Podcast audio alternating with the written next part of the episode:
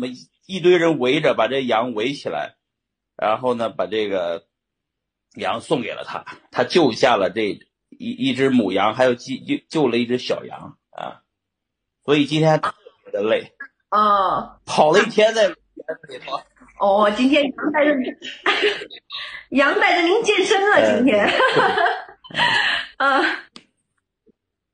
好，那那我们嗯，先我们就进入正题。我们嗯来很多很多朋友、粉丝朋友哈，我们收集了很多问题，然后想要问您啊。我们都知道您在去北京之前是在山西卖牛肉，对吧？啊，这段经历大家都知。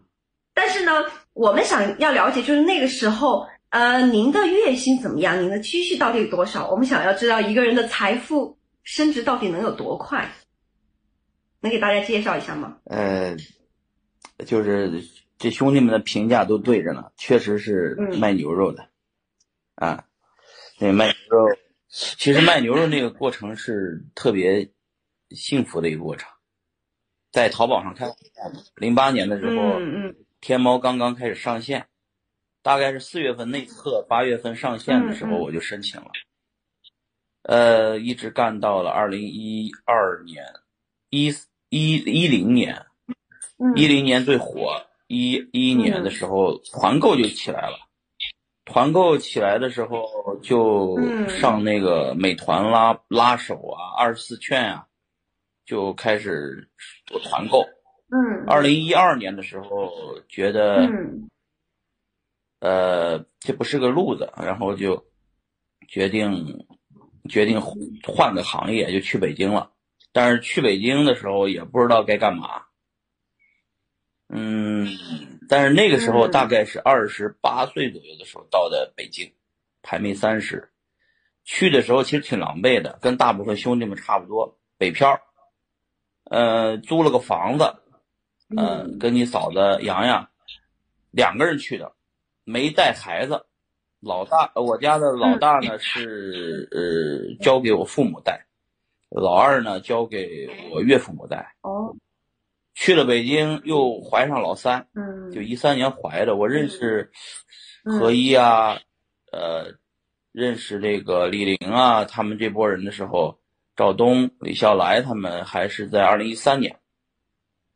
二零一三年的时候，哦，呃，那就是穷屌丝一个，没几个钱其实，呃，但是那个时候胆子大，知道了比特币这东西，就反正是一无所有，就是。就是亏光了也大不了是一无所有嘛，然后就就就就把我爸的房子抵押上，从我的一个老乡那边借了点钱，啊，高利贷，我现在一分五的利息吧，就是一百万是十八万的利息，啊，然后差点就还不上他，因为我们买的币的时候大概是，就是比特币从九千跌下来，到了。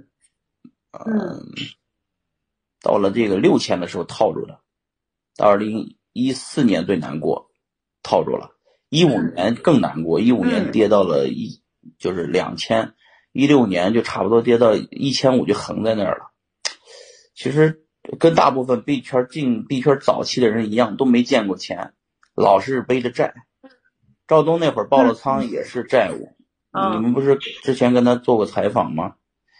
那个时候，呃，长城去了 OK，呃，也就是领一份工资，也没什么啊，最后也没有什么收，没有什么太多收入，也想卖比特币，也得卖房，得抄抄底，都是那一波，对，都是那一波。但是说挣挣大钱，呃，敢没想到是一七年的事儿，一七年 ICO 的事儿，呃，所有人都做 ICO。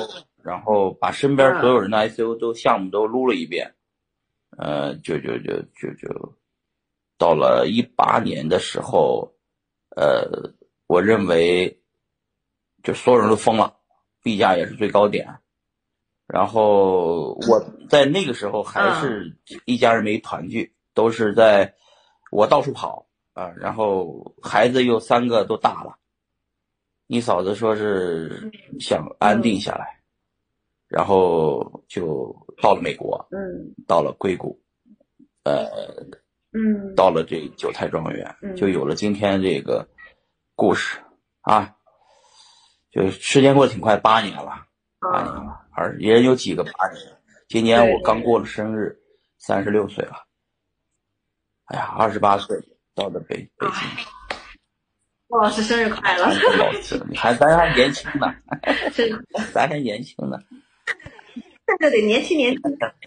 对对对对，就我我其实哈，我挺好奇哈，就我发现大佬都喜欢梭哈啊卖房，然后去买比特币。然后郭老师，您当年也是这样子哈。就我想知道是中国传统的思想，房价它是永远大家都会觉得它是保值的，它不会跌。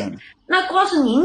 当时是怎么去看待？觉得它是非常有希望的，导致您梭哈那个比特币卖方去梭哈，就就这个勇气哈，就是这么说吧，就是当你一无所有的时候，一咱也不是什么富二代，二咱也不是什么官二代，嗯嗯，这个作为一个北漂。呃，其实是可以说是没有任何的，就是就是败了又如何吧？反正就是一无所有，败了又如何？你说是不是？说的意思，其实我说那会儿，赵东他们呢，因为是卖墨迹天气赚的钱的。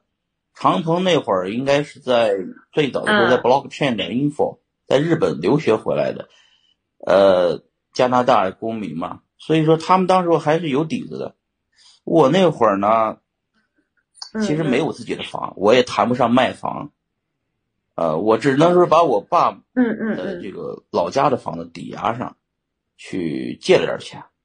如果我这样想过，如果说是嗯，炒比特币赔了，大不了就是回到山西嘛，大不了回到山西继续卖牛肉嘛，对吧？没有什么可失去的。咱咱咱啥都不是，大不了就继续啥都不是呗，是吧？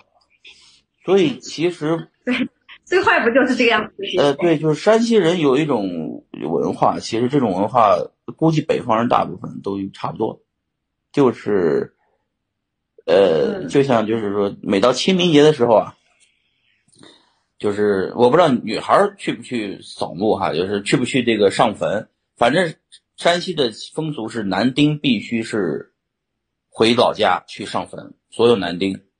然后每年去上坟的时候呢，我爸啊，我还有我大爷，他们就会讲：哎，将来就像现在是你爷爷，你爷爷在这儿，你奶奶在这儿，你姥爷在这儿，你的坑大概是在这个位置啊啊，我们就开玩笑，经常经常就说：呃，我要埋这儿，我死了要埋那儿啊。就说一个人知道了自己死了埋哪儿。那就什么都不怕了，就无畏了，是吧？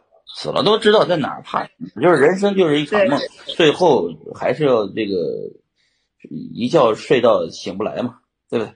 所以知道自己死了埋哪儿吧。